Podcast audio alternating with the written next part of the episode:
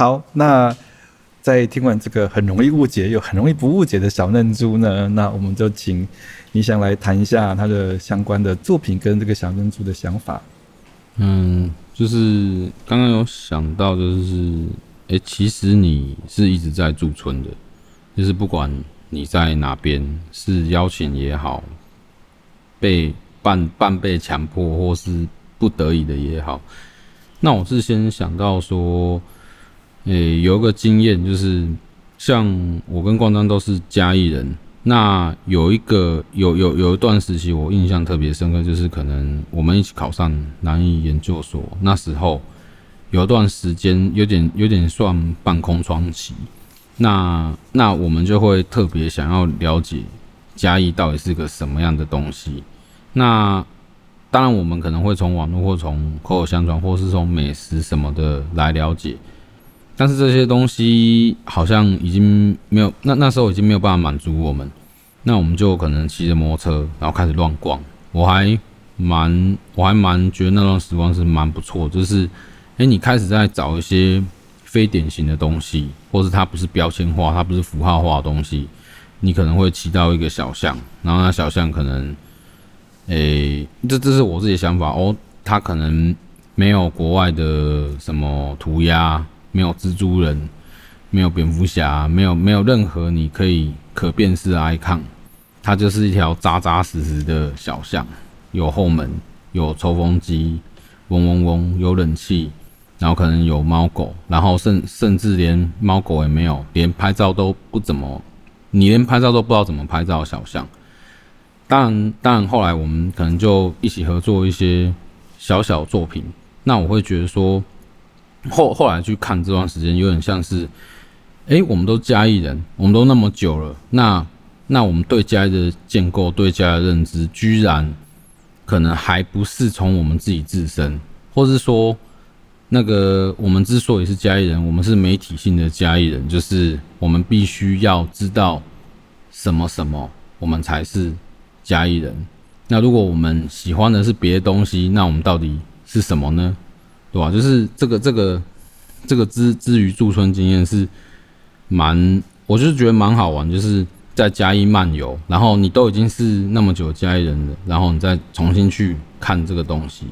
然后还还有一段是比较像，诶、大林埔的驻村经验。我是一毕业在二零一二年就进入大林埔，那当然大林埔的事情是太多了，就是我只能很简单讲，从可能从二零一二可能一进去，那那时候还完全不知道那边是一个什么状况，只只只我只能很快跟大家介绍，那可能是一个一个台湾所有问题集中化的缩影，比如说高龄高龄化，然后再就是工业入侵城市，呃，应该是说工业入侵民宅，因为他他那边的民宅的确是先来的，没错，然后再来就是。可能移工啊，跟外配所有的问题，他都塞在那边。然后那时候很可能也是很快就办了一个公害摄影大赏。然后那时候就就以比赛或团体活动来进行这样一连串的发生，一直到可能到二零二零一九年，到我离大林埔越来越远了。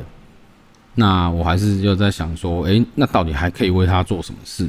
那就是办了一个大英普地上城，就是从我在那边驻村到我，就是跟应该是高师大的蔡桂桂学姐合办了一个，就是增建让大家进去驻村这样子，对吧？后续详细再我说好了。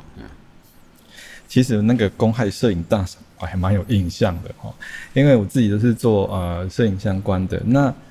它等于是采用了一个呃非常 popular 的大家都可以理解的一个形式，然后反而让那个形式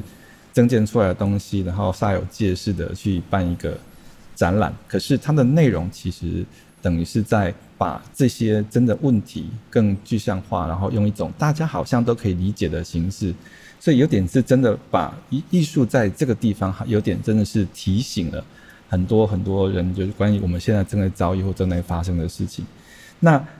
接下来我们就可能请心怡可以提一下，就是他们可能你们可能最近在做的，有关比较有趣的呃戏剧啦，或者是什么之类的东西。嗯，我们不可无聊剧场一直的核心都是文本。就是故事，我们觉得剧场就是说故事的地方。然后，呃，我们没有局限说要说故事的形式应该只能是怎么样。所以，我们故事如果它是一个好故事，那我们就会有各种去说它的方法。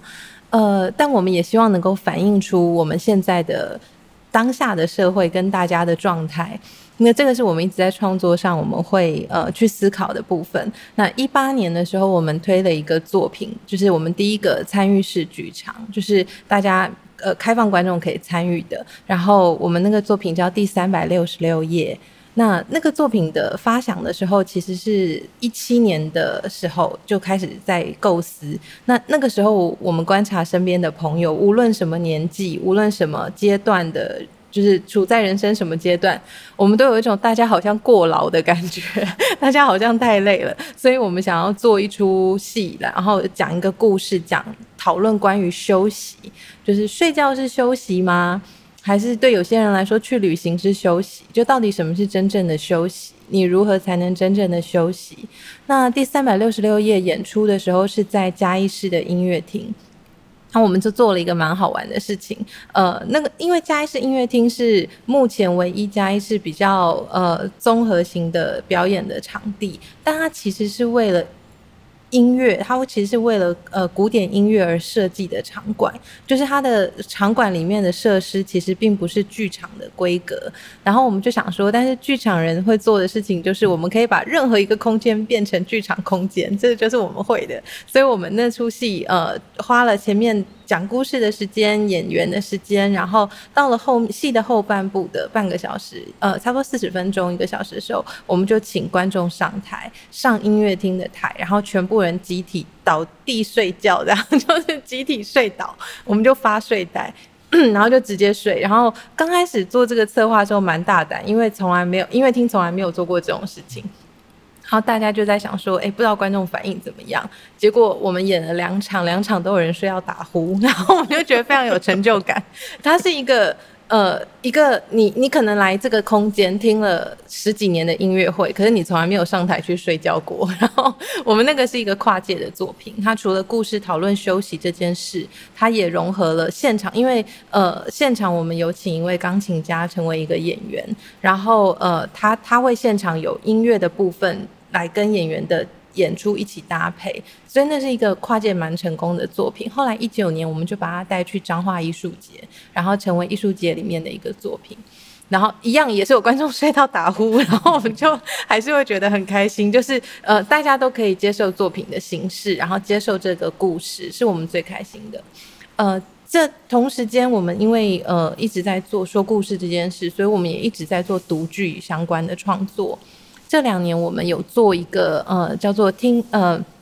独具串烧的作品，呃第一年我们做的作品系列叫听你在嘴独具串烧，那那个年轻人喜欢说听你在嘴，然后我们就说那我独具就是一直在嘴啊，然后呃第二年就是去年呃一九年呃不第二年是今年今年二零二零的时候我们做呃三月读三小。呃，独剧串烧，它的概念就是三个小剧本，一个大概二十分钟，就等于有三个独立的故事，然后观众进来就会看到三个独立的剧本，不同的议题，然后来做呃展演，所以观众可以一次在演出当中，呃，接收到三个不同的故事，然后看到三组不同的呈现，这样子。我觉得还蛮有意思的，目前我们都呃收到蛮好的回响，所以就会是呃读剧也是我们一直在做的事情，这样子。好，你刚才提到休息那个剧，呃，真的还蛮有趣的哦。那呃，好像两位都在嘉义这边驻村有一段时间嘛，然后听说也发生过很多很多有趣的事情。那我们我们呃先听一下那个三月读三小的那个音乐，然后我们接下来谈一下驻村之间有趣的事情。我的红颜们只能多薄命，不等谁的笔写出谁的心，自己说故事才是最动听。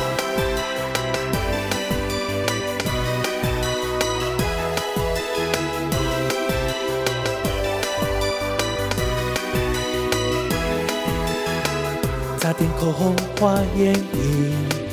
精心设计可爱的造型，等待一人一窗里，只为一句我爱你，一颦一笑守规矩，窈窕淑女，皆是到头晕，苦守寒窑无归期，真命天子在哪里？一顾倾国有倾城，怪我们长太正，受尽颜色的人生就停在这。自古来郎君落下许多情，落得红颜们只能躲过命。不等谁的笔，写出谁的心，自己说故事才是最动听。自古来郎君落下许多情，落得红颜们只能躲过命。不管谁的话，刺痛谁的心，自己有本事就是 Beauty Queen。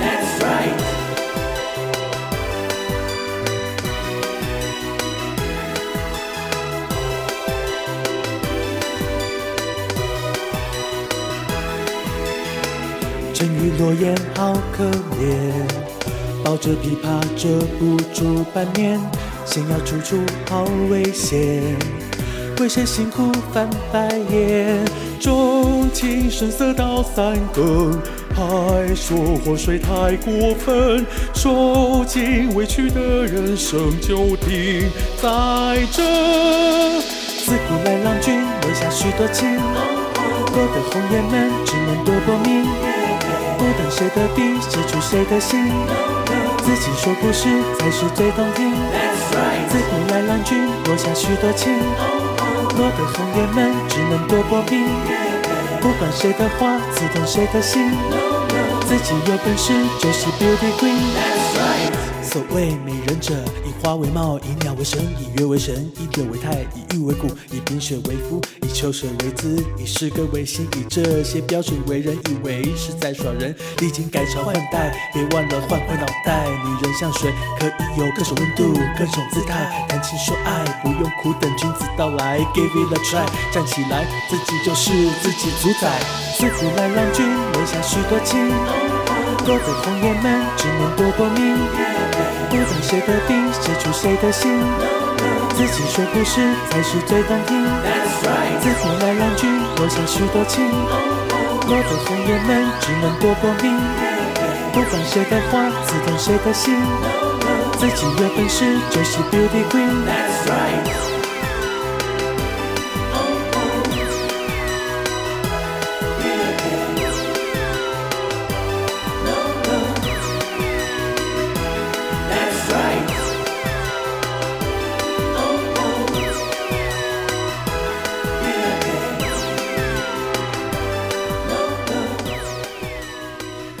好，那我们接下来请那个你想来帮我们谈一下驻村时候有没有什么发生可爱的事情？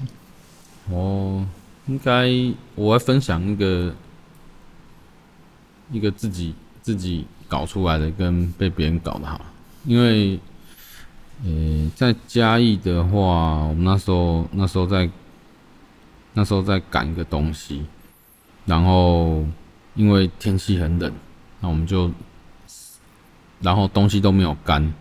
我们就用那个炭火，反正我们以为自己控制很好，再把东西烘干。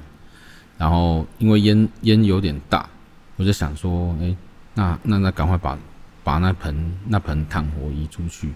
然后一移过一一出去的时候，那个烟一飘到那个烟雾警示器，我就想，靠，没了。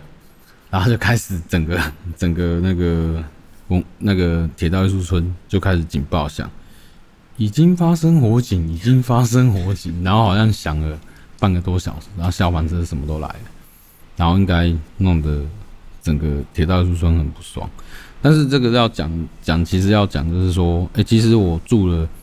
两年，我才后来才很清楚说，哦，如果我要真的在那个地方或铁道村附近要。要要做一个什么作品的话，那我要坐在哪边？我要做什么？就是我会觉得说，驻村其实短时间内应该是很难做出什么样的东西，一定可能要一段时间，然后可能你会跟生活啊，跟什么，好像他那个契机，那个作品是从从反复的无聊生活里面长出来。那还有一个比较刺激一点点的，就是在大林埔，因为大林埔那时候是应该是二零一三年，那个那时候是在二零一二年的年底，然后办完了公开摄影大赏，那那就认识了一个朋友叫李朝义，然后他的余文已经被挡了，就是他挡挡拆，就是高雄市政府有其实是有点问题，就是要拆他，要强拆他，他挡九年的。然后他在问我说：“啊，我们认识其实不到个月，就马上决定帮他办这个活动，叫老板不爽啊，免费吃鱼这件事情。那就是因为他的鱼翁要被拆，他就就跟我商量，那说要不要办个活动，把这件事情闹大。那他说好，那那就是第一天我们来办，就是法律尝试，但尝试是你你你尝试这个东西的那个尝试吃东西的尝，就是第一天晚上。”我们故意挑个比较浪漫的夜，然后在他就在那个鱼塭里面架了一个电影布幕，然后在鱼塭上面打放放放片，结果片没有人看，好像是放错了。然后你可以去那边吃那个鲈鱼面线。然后第二天，第一天的活动是这样，第二天的活动你就可以在他旁边钓鱼，然后反正随便你钓都不用钱，因为他是说，他说如果他真的保不住这个鱼塭的话。他宁可宁可让让免费钓完，他也不要给高雄市政府征收。那第三天的话，我们就叫那个我们我们那个活动页都写的很很冠冕堂皇。第第三天叫什么法律实务解说什么之类。然后那时候我们还还还在想说，诶，市政府人会不会真的来拆？但没想到是真的来，而且是超级大阵仗。因为他觉得他们那时候以为我们活动弄弄得很大，以为我们一堆学生在这边，没想到就是四个，然后就是一大堆警车，我这是看过最多警车的时候，然后一堆堆堆刑警，然后四个四个还五个女的检察官，就是对吧？真蛮有趣的，现在想起来。其实我做 我在这个地方哦，很想要讲一下，其实哦。那个有很多的事情，我们包括啊，对我自己也在学校教书哈，所以有这个老师。那很多老师或是很多的呃上位者，他们其实很习惯用一种训诫式的方法来告诉啊，这个不可以做，那个不可以做啊，你们不可以怎样，不可以怎样。可是其实这种东西哈，它有时候会很好玩，因为你就是八股嘛，就是用一些。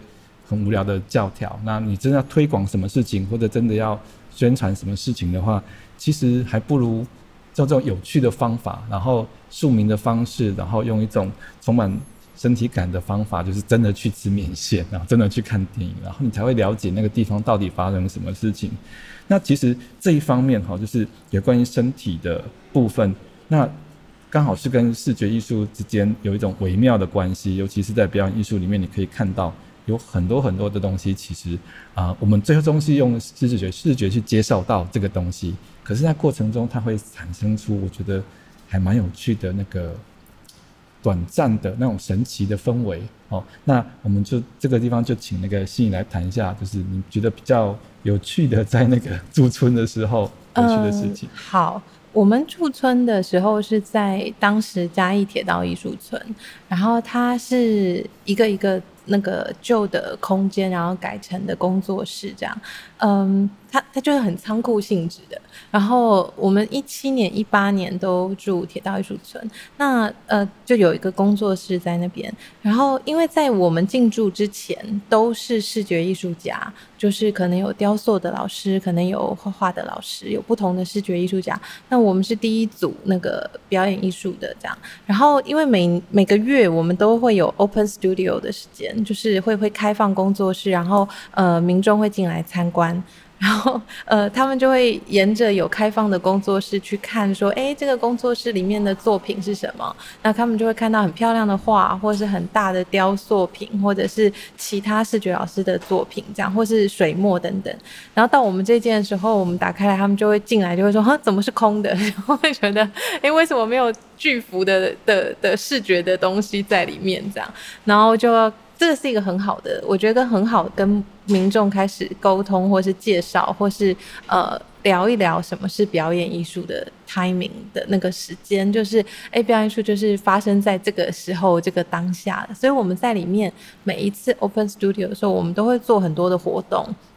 然后透过那个活动，就是来的民众他就是表演者，他也是观众，然后他也是参与者。我们在里面做了一个蛮有趣的活动，叫台词上上签。台词上上签的意思呢，就是呃，我们会让他们玩玩一些以台词为根基的游戏。那因为我自己是剧作家，然后我就会觉得剧本都是我们呕心沥血写出来的。可是观众看完戏以后不一定会记得那个台词，他可能就会记得哦，罗密欧朱丽叶谈恋爱，然后最后死掉。可是那个三个小时，他们讲了很多话，然后每一句话都是剧作家精心写出来的。那他每一句话其实都有一些意涵，或是他都有扣连的意思。那我我觉得这个台词是很很可以被精炼出来的，所以我们做台词上上签里面呢，我们就挑了几个经典的剧本，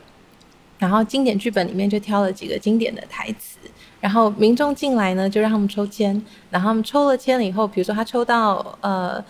那句台词可能是罗密欧朱丽叶里面，他就说哦，你看那是东方，朱丽叶就是太阳。啊，可能是这个台词，然后他就会拿到呃。那个空间里面，我会坐在某一个地方，他会过来找我解签，然后我就会告诉他，用最快速的方法告诉他这个台词是从哪里来的，为什么为什么罗密欧会说这句话，然后觉得很浪漫。然后他们要去呃，在我们那个空间里有设计过，他们要在一些旧纸篓啊，一些一些旧的地方，然后捞出我们剪成碎片的台词，他把它拼起来，就是一个寻找的过程。然后他们最后要用自己的方式去诠释这句台词。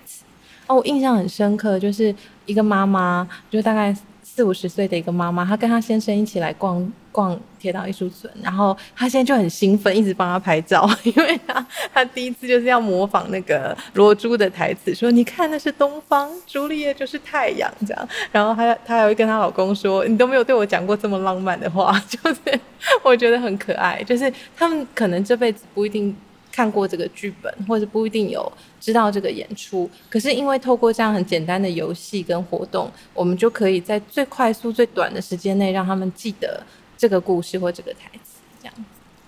好，呃，我记得剧场好像有蛮多蛮多不同的形式嘛，好像你刚才提过了很多的一些东西，还有之前的一些呃不同的形式，你可不可以稍微帮我们呃帮观众们再问理解一下，就是。目前可能你刚才做的那几个剧场的那个形式，它大概是什么样的方法？好像跟我们一般理解的那个剧场之间有蛮大的差异，可以简单介绍一下。呃，应该说刚刚提到的不同的作品，它其实都是呃，都是都是以一个故事文本为出发的。但是呃，我们没有没有一定是形式，就大家进剧场的时候，常常会是进进到一个空间，然后就坐在观众席，然后舞台上幕拉起来，然后就开始演出这样子。这个是大家最熟悉的形式。但是现在随着因为创作者跟呃环境的关系，然后很多很多的不同的因素，我们越来越有多元的创作的可能性。那可能是改变空间，可能是改变议题。的表达的方式，可能是改变呃剧场的一些既定说故事的一些过程。那比方说，呃，在在在台湾的剧场里面，有人就做过呃开房间的作品，就是那个作品的观众就只有一个人，然后他就是在旅馆里面的房间，就是他的剧场演出，然后就只有那个观众知道那个演出发生什么事，所以那个那个就变得一个很私密，但他又是一个。艺术性的演出就有很多像这样很好玩的的不同的尝试。剧场对我们来说，嗯、本来就是一个会随着时代、随着随着不同的时空、随着不同的呃改变、随着不同的文化的改变而改变的。所以各位观众，如果进一个剧场，发现呃你可能会被要求做什么事情，或者是你旁边突然出现什么事情，这些都是很正常的。对。好，那我们回过头来问一下你想，就是。你做的那个作品啊，基本上那个都是很多人一起参与的，就有点像是一个计划。那呃，大部分的民众可能对这种计划性的那个作品有点不太了解。那你要不要稍微解释一下，为什么你会选择用这种方式，或者是说它展现出来的效果到底是怎么样？嗯，有，诶、怎么说呢？讲一个实例好，就是在高美馆，它有一个有一档展览叫什么“梦幻队”还是什么的，反正它的主旨就是在这展找，他会对应的方式是这样，他找他找得过高雄奖的跟没得高雄奖的来打对台，那他一直。一直应该是想要想要抓出高雄奖它的代表性，或高雄奖它的高雄奖人发展到现在的状态。我我在猜是这样啊。那我只是有个机会进去而已。那当然，你给我这个机会，我当然是不会放过你。那我就是，那我就是在想说，那我开把这个。把这个机会变成他一个民众参与的活动本身，我在想说这样是可行的吗？那我就开开始在开始在做做这件事情，比如说就是设设定好可能几点到几点，那我会留个电话，只要你带作品来，那我们就无条件让你布展。那那个那个那个那个状态就变得，反正就是有点是有点像。打开美术馆，因为美术馆它都会有个审核机制，它不是要策展就是什么，就是它会是一个比较严谨的对待态度。那原本我也只是想要乱搞一下而已，但是没想到后面会，因为那些来参展的人，他们其实是非常认真的，真的真的要来乱搞人，其实也有几个啊，但其实不多。那他那这些人他都会想说，诶、他就是高雄市民。那他来这边，他其实是很想，非常非常想在在美术馆里面展出，但是他他又没有那么多的时间做那么完整的或那么大量作品，可以在市民，诶、他现在好像有个类似市民画廊之类的地方，他没有办法做那么完整。那他小小作品可不可以在这边展出？那就发现了各种好玩的作品，比如说有人就是又有一个老师，他可能带着他的。那个高中的学生，然后他们就展了他们很多奇怪奇怪的东西。有人做一个樱村的雕像啊，或是有人 有人就是在那边乱乱乱拿课本里面画课本的也拿来展，或是还有朋友就是他拿着奖状就是贴满整面墙。那民众可能他就是会会。然后我我我有挑一小段时间，就是偷偷在旁边记录记录那些民众的反应。那民众也是，就是在那那，就是你会发现他们看的感觉会，就是他们也会想要跃跃欲试，大概是这样啊。好，呃，那最后啦，我们还有问题要请问各位，因为毕竟这个是呃嘉义美术馆的广播电台，所以想要请问两位，就是。因为美术馆即将开馆嘛，好，那呃，各位对嘉义美术馆未来你们呃合作上的有没有什么想象啊，或是有没有什么对美术馆有没有什么的期待这样子？嗯，我们一直都非常期待。身为身为嘉义市民，我一直都非常期待美术馆要要开幕了这样子。嗯，那以以专业上的合作来说，嗯。在剧场，就是在我们戏剧戏剧界有一个大师，他叫 Peter Brook，他曾经说过，空的空间就是如果有一个空间，然后呃有事情、有人经过、有人有。动作发生在里面，那那这个就是戏剧产生了，所以我们会很期待说，哎、这是一个嘉义一个新的艺术的地标，然后不论它的空间里面或外面，戏剧可以在里面或外面跟呃来的民众，或是跟里面的展场的作家的作品发生什么样子的可能性，那对我们来说，那个很。呃，很期待跟很有吸引力的地方，是因为它很当代，就是这是一个很当代的故事，我们正在发生这些事情。那这个对我们来说，就是一个很期待的事情。嗯，想，哎，可是我我的想象会不会把馆长累死 啊？就是我在想就是说，因为上次有提到，可能跟主持人有讲到，可能以前台南的状况，它是很多小空间星罗棋布。那它串联起来，它的能量其实是很有趣，因为它第第一个，它可能更更贴近常民，然后它可能门槛更低，但是作品可以实验的向度可能更多。那我自己那那那时候我可能马上就想想想起来，诶、那可能我就想到二战这件事。二战它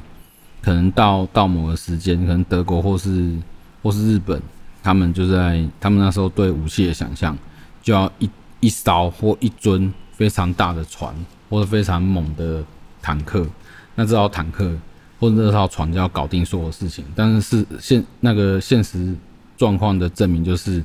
你那么大一艘，那我用我用很简单的武器干爆你的引擎，你就没了，你这个东西都没了。所以我在想象说，那那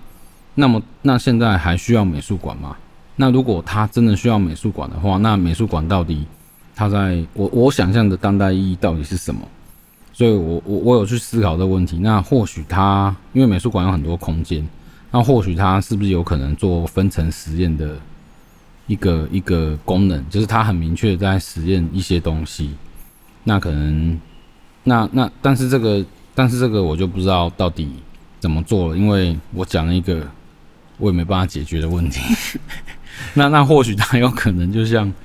P4 实验室一样，那这个东西实验的不错，那就让它外泄出去，然后就是可以在一些街道也做类似的实验。我不知道啊，我的想象。比较希望美术馆可以这样做。哦，我可以理解啊，反正艺术家负责点火嘛，哈，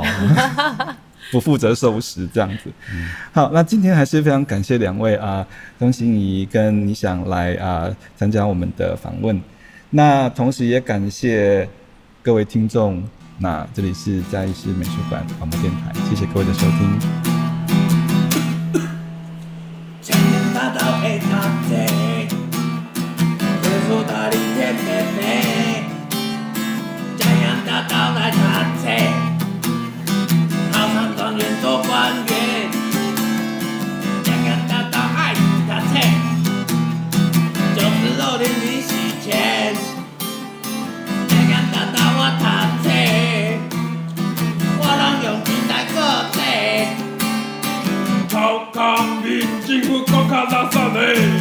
叫我这样大大，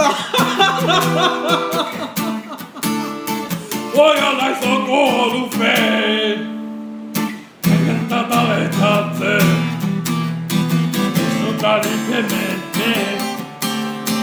江洋大大的车子，高山方面过关的。江洋大大爱少年也喜见，红红大大我大切，我拢用钱来做切，头壳皮筋骨甲拉萨咧。